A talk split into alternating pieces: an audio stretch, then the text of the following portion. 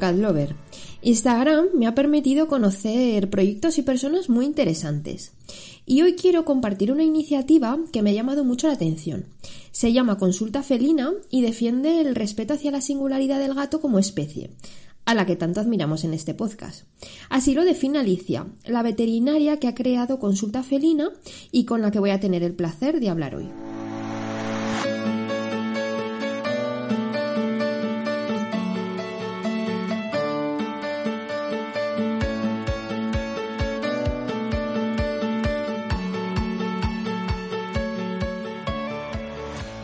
Alicia. Buenas tardes. Cuando leí que te defines como veterinaria loca de los gatos, sabía que tú y yo teníamos que hablar. Vaya que sí.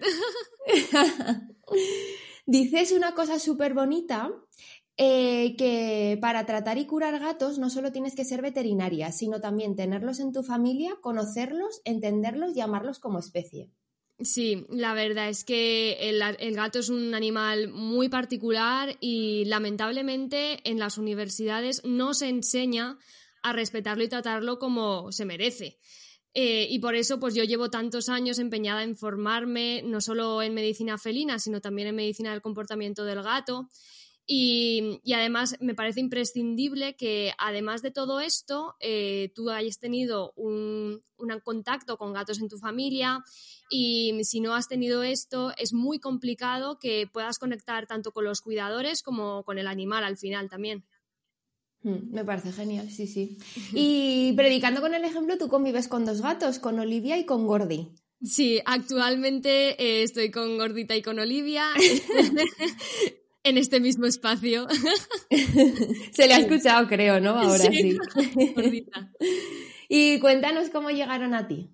Pues mira, eh, Gordy es la más mayor, tiene 12 años eh, recién cumplidos y ella es la hija de, de una gata que pues paseaba cerca de, nuestra casa cuando vivíamos en el campo y nada, entró a parir, como suele ocurrir, y nos quedamos con una gatita de la camada, el resto los dimos en, adopción. O sea que la conozco desde, desde el día que nació y somos, pues bueno, inseparables, como, como te puedes imaginar. Y Olivia, pues Olivia es una gata callejera que vivía en unas alquerías en Valencia y mm, la rescataron cuando fueron a derribar estas alquerías para construir cerca de la Fe, del Hospital de la Fe. Y mm, pues yo colaboraba con la asociación que la rescató y yo iba a vacunar a estos gatos que rescataron. Les hicimos el test y los vacunamos a todos, eran como 18 gatos. Y Olivia pues era la que, la que se animaba siempre a ser la primera voluntaria que la vacunara y a todo. Y en la última visita que tuve con ellos, pues me la tuve que llevar. y así fue nuestra historia. Y la tengo desde, pues ella tendría a lo mejor uno o dos años y, la tengo ya cuatro con nosotros, está aquí. Jolín, qué guay. Y he visto que estuviste un tiempo trabajando en una, en una clínica veterinaria en Londres. Cuéntanos un poco cómo fue la experiencia y qué aprendiste. Sí, a ver, en Londres, lo de Londres me apetecía desde hacía muchísimo tiempo. Cuando decidí dejarme la clínica donde estaba trabajando en Valencia, eh, necesitaba aprender más y aprender de los mejores. Y pensé que era importante que coger esta, esta sabiduría del gato que tienen tanto en, en Reino Unido. Y London Cat Clinic, pues es una, una clínica en el centro de Londres muy prestigiosa y muy moderna a la vez, con un equipo fantástico, súper bien formado. Las enfermeras eh, eran un equipo increíble y cogí de ellas muchísimos trucos que ahora mismo estoy usando con mis pacientes. Eh, tienen una, una, equipación de, último, de última generación, es todo una pasada, tienen un montón de cosas y pues todo el poderío del centro de Londres, ¿no? Y la verdad es que aprendí muchísimo de, todos, de, tanto de los gatos como, como, de, como del equipo y fue una experiencia muy, muy, muy buena. Me, además es que me acogieron como, como parte del equipo y fue muy, muy guay. Mm, jolín. Y como comentaba en la introducción al episodio, has creado consulta felina. Sí. Y uno de los principales objetivos es que ningún gato se quede sin atención veterinaria. Además, claro, la creaste en un momento complicado porque había familias que no se atrevían a salir de casa, a exponerse en una clínica eh, durante el confinamiento. Sí, la verdad es que Lo de consulta felina lo llevaba ya gestando mucho tiempo. Eh, de hecho, antes de irme a Londres, pues yo lo que quería era pues ganar más confianza y pues como reforzar los, los conocimientos que ya tenía. Y claro, yo volví de Londres en finales de febrero, el 1 de marzo me di de alta como autónoma veterinaria a domicilio y unos días después se declaró el estado de alarma. Entonces yo ya lo tenía todo preparado para, lanzarlo, pero por responsabilidad eh, decidí, decidí no hacerlo y durante el tiempo que duró las, primeras semanas de la cuarentena, pues estuve creando contenido, estuve preparando la campaña de lanzamiento y tal, y también estuve atendiendo pues las urgencias de los conocidos. Yo pensaba que no iba a calar muy bien la idea de que una desconocida fuera a visitarte a tu casa, tal como estaban las cosas, pero al final fue todo lo contrario y la verdad es que la gente lo pidió y me animé hace unas semanas a lanzar al universo mi proyecto con la cuenta de Instagram, de Google, con la web y todo. Y la verdad es que la gente al final, eh, por lógica también, ¿no? Pues prefiere que vaya una sola persona a su casa con todas las medidas de protección que yo llevo, mis calzas, mis guantes, mi mascarilla y solamente toco al gato, no toco nada más, em, que salir de casa, meter al gato en el transportín y todo esto que era mi idea inicial de evitarle el estrés al gato y, al propietario, pero además ahora les evito el no tener que hacer una, cola en la calle con el gato, el no tener que meterse en una sala de espera, el no tener que, pues eso, que, exponerse más de la cuenta al, virus al final y, bueno, pues a cualquier otro patógeno que pueda haber en el ambiente. Sí, en cuanto vi, la verdad, tu proyecto en Instagram me encantó. Me gustó un montón porque es que, bueno, lo que cuesta meter a Miso en un transportín. Claro, exacto, sí. Eso es, vamos, una pelea y además es que lo, él lo tiene que pasar muy mal. Claro, es, empezar con mal pie. Es empezar con mal pie. si aún encima ya el transportín es una mala idea, el viaje es una mala experiencia, llegas allí, bueno, en fin, pues todo esto es lo que queremos evitar con consulta felina. Sí. Oye, y lo que me doy cuenta es que tú desde siempre has tenido claro que iba a ser con gatos tu consulta. Sí, yo desde que salí de la carrera, antes incluso de salir de la carrera, solo, ya lo tenía claro que solo quería atender gatos. Me encantan los perros, no, no me malinterpretéis, me encantan. de hecho, he tenido perros. A, a, nosotros también, sí. Pero, pero a mí me parece que el gato necesita especialistas, necesita gente que los comprenda y que los trate como se merecen y por eso profesionalmente y personalmente también, por supuesto, me dedico a ellos 100%. Sí, sí, está genial. Em, y además de la consulta presencial, tienes la consulta online, que también me parece súper interesante para hacerlo desde casa, cualquier consulta de comportamiento y resolución de dudas. Exacto. Y sí, y no solo por la situación actual, sino porque la verdad que por la falta de tiempo que solemos tener es como está muy bien. Sí, la consulta online está enfocada únicamente al comportamiento. Evidentemente, cualquier problema médico, eh, yo recomiendo eh, a los clientes que lleven al, gato a su veterinario de cabecera aunque la consulta eh, de comportamiento está muy, muy ligada a la, consulta médica, online podemos resolver muchísimos problemas. Siempre que estemos, pues eso, en contacto con su veterinario habitual, pues para eh, ampliar pruebas o cualquier cosa que necesite el paciente.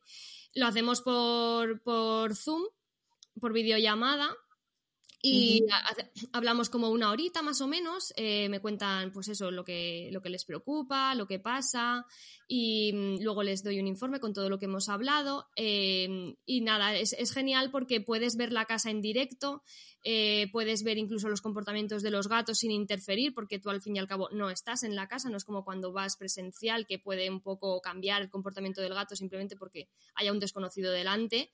Y, la verdad es que, pues ahora mismo, con todas las herramientas de comunicación que tenemos y que ya después de una cuarentena tan larga sabemos utilizar todos perfectamente, pues el mantener la comunicación que es imprescindible en estos casos, pues lo cumplimos muy, muy, muy bien, eh, con vídeos de WhatsApp, con las videollamadas por Zoom, con los emails. Eh, el otro día me hicieron un PowerPoint en una consulta que me quedé muerta, me pareció adorable y, y, bueno, pues en fin, tenemos un montón de herramientas que nos ayudan muchísimo a poder, a poder hacer unas consultas muy, muy buenas online.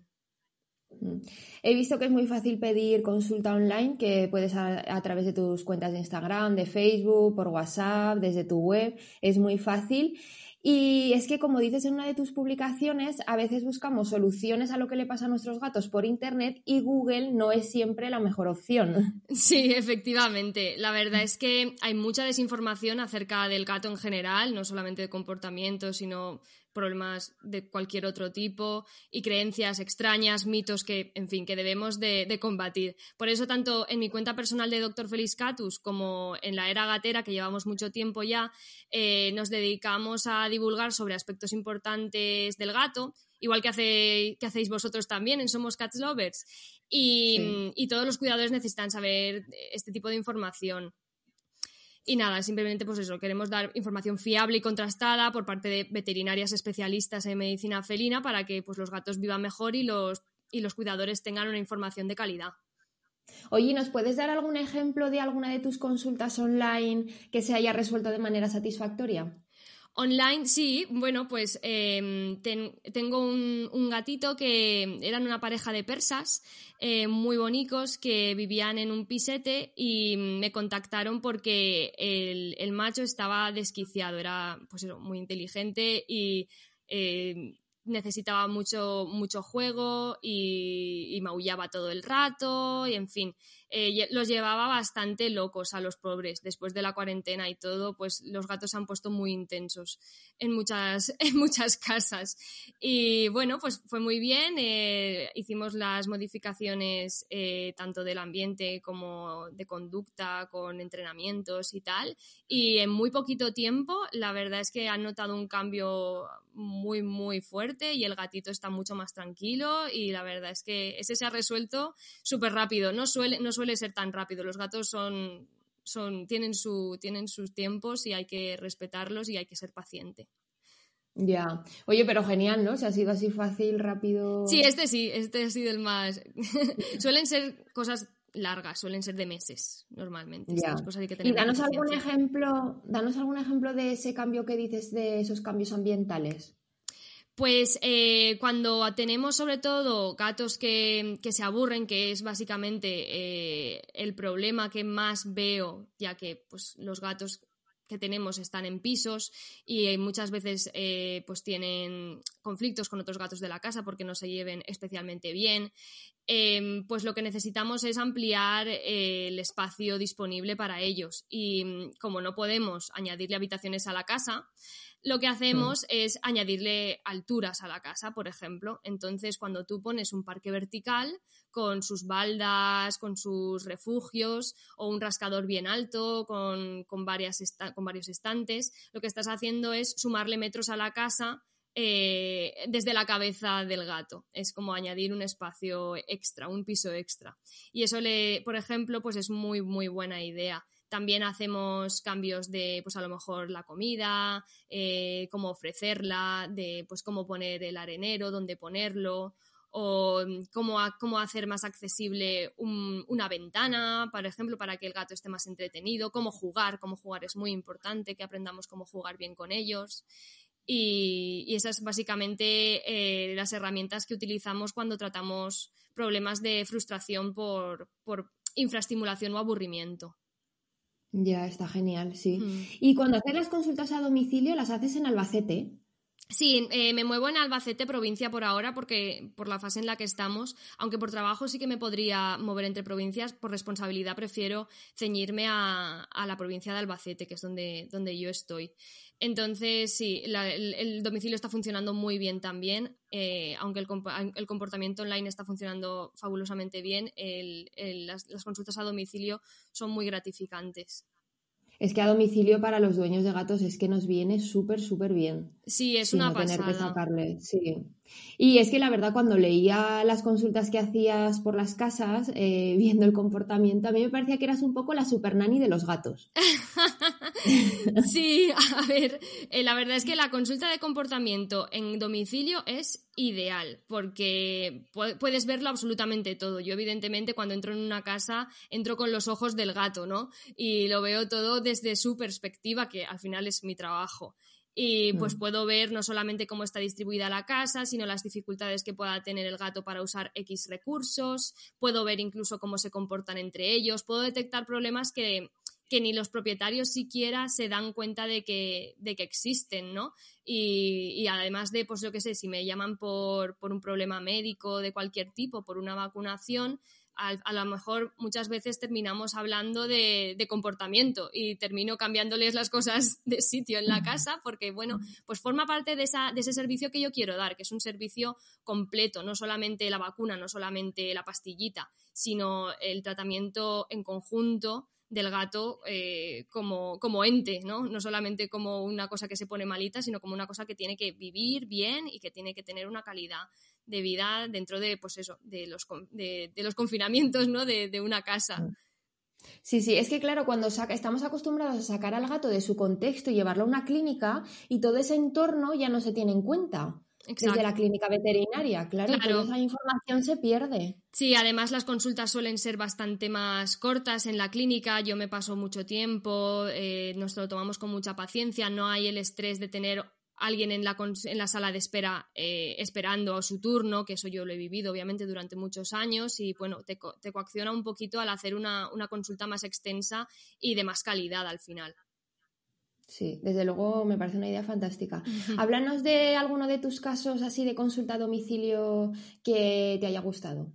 Bueno, pues eh, la semana pasada estuve visitando a un gato abuelito eh, y bastante gruñón que mm, no lleva, o sea, no había ido al, al veterinario desde que era cachorro.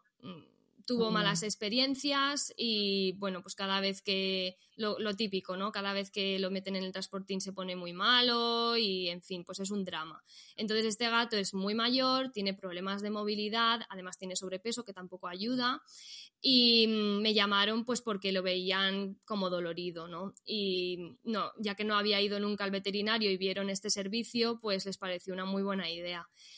Entonces, bueno, pues en la consulta, además de explorarlo, eh, también pues pude comprobar que la casa no estaba adaptada a un gato con dolor crónico en las articulaciones. Entonces nos sentamos y planeamos un poco cómo mejorar su calidad de vida, mejoramos su arenero porque tenía un arenero con, con los bordes muy elevados y era muy complicado para él entrar, le suponía mucho dolor y eso podría a la larga suponer que se hiciera pipi fuera del arenero por, dolor, básicamente, por no querer exponerse a eso. Eh, mejoramos sus puestos de comida para, que estuvieran más a su alcance. Mejoramos donde tenía el agua. Eh, tenía un pelín de, deshidratación y entonces mejoramos también el tipo de comida.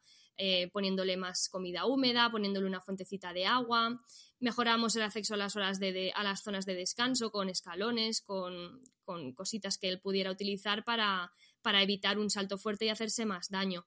Y además de todo esto, como, como además hacía muchísimo tiempo que no iba al veterinario y no tenía ninguna analítica hecha, pues quedamos para sacarle sangre otro día y le hicimos un perfil geriátrico y nada, bueno, pues le salieron algunas teclitas que ya estamos solucionando y, también le aprovechamos para tomar la tensión que es imprescindible en cualquier consulta de gatito mayor.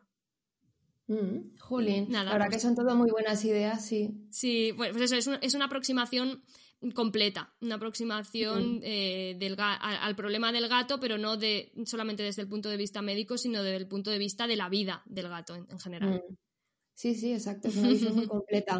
A mí, si te digo la verdad, lo único que no me gusta de tu consulta es que no estés en Zaragoza para poder llamarte a ti. Ya, la verdad es que me, pasa, me pasa que me, que me llamáis de, pues eso, de Barcelona, de, de Madrid, también me han llamado, pero bueno, hay compañeros también muy buenos por la zona. Ya, porque no te has planteado el cambio a una ciudad que pudieras abarcar muchos más casos. A ver, yo vivía en Valencia y en Valencia la verdad es que tenía muchísima, muchísima faena y el cambio a Albacete fue tanto por lo personal eh, como por lo profesional. Yo quería también un poco mi, no sé, eh, mi, mi profesionalidad, verla un poco destacar, ¿no? En un ambiente más individualista. Entonces, eh, bueno, eh, ahora mismo estoy aquí, pero puedo viajar en cuanto se pueda a Murcia, puedo viajar a Valencia, que son las, las provincias más próximas. Y, bueno, pues es cuestión de tiempo que a lo mejor pues se vayan sumando colegas a este proyecto y podamos abarcar con esta misma filosofía de trabajo mm, más comunidades y más ciudades, claro que sí. Sí, eso sí que es verdad, es que estaría muy guay. Pues nada, me alegro un montón de, mira, de conocer que existen proyectos así, ¿no? Y de gente que entiende tan guay cómo son los gatos y que hay que verlos en su contexto y de una manera global. Está muy guay. Sí. Ver cómo va evolucionando. gracias, me alegro mucho. Que guste la idea. y nada, gracias por dedicarme este ratito. Gracias a vosotros por invitarme. Y bueno, espero que sigamos hablando. Claro que sí, lo que necesitéis. Venga, gracias. Muy bien, hasta luego. Hasta luego.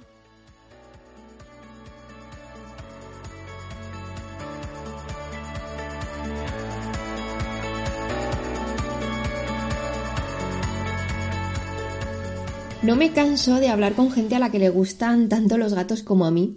Y la verdad que estoy muy feliz de que este podcast me esté permitiendo conocer a tanta gente estupenda que trabaja por y para ellos y a otros cadlovers de corazón como yo. Con este capítulo número 10 voy a cerrar la primera temporada. Y voy a tomarme un tiempo para pensar cómo quiero que sea bien la segunda temporada, porque sí que me gustaría incorporar algún formato nuevo. Me encantaría que me dieras tu opinión sobre los episodios de esta primera temporada, que ha sido toda una probatina, pero estoy encantada con la experiencia. Y si quieres hacerme llegar alguna sugerencia para la próxima temporada, también te lo agradeceré un montón. Nos volvemos a escuchar muy pronto. Un beso fuerte y mucho ronroneo.